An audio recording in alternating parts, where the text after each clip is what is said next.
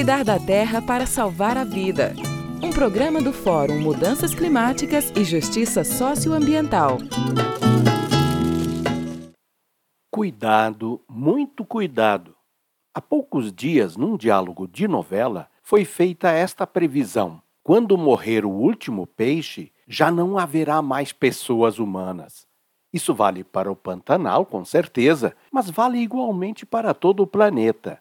A humanidade não vive nem viverá sem os peixes e outros animais, e é fácil entender o motivo. Quando todos os peixes morreram, ou não haverá mais água, ou serão águas que envenenarão também o resto de pessoas que sobrarem. E quando os demais seres vivos morrerem, não haverá água e condições ambientais de vida. Infelizmente, isso que parece uma previsão apocalíptica é uma profecia da Mãe Terra que nos avisa amorosamente. Se vocês continuarem destruindo ou aceitando que destruam o que resta de florestas, de nascentes de água, de córregos e rios, e que até os mares sejam tomados por plásticos, não terei condições de garantir ambiente favorável à vida de vocês. O que podemos fazer para levar a sério a profecia da Terra? Um bom começo é, se necessário, mudar nosso modo de vida, passando a ser amigos e cuidadores da vida. Mas como cada indivíduo não tem poder para impedir as ações dos que derrubam e queimam florestas e dos que insistem em manter e aumentar seus negócios com petróleo, por exemplo, o que resta é assumir nosso poder político coletivo.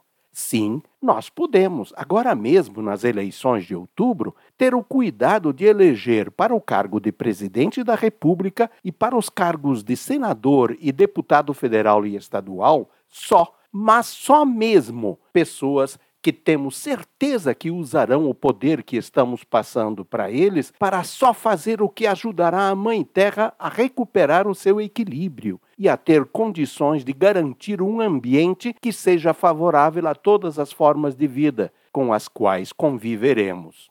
Se levamos isso a sério, usaremos o nosso poder de voto para impedir que o atual presidente e a maioria dos atuais deputados e senadores sejam reeleitos, já que eles aprovaram leis e decretos que têm tudo a ver com o aumento da destruição da Amazônia, do Cerrado, do Pantanal, em favor da agropecuária e da mineração destrutivas. Cuidado, amigas e amigos, muito cuidado com o que fazemos de nossa vida e de nosso poder político.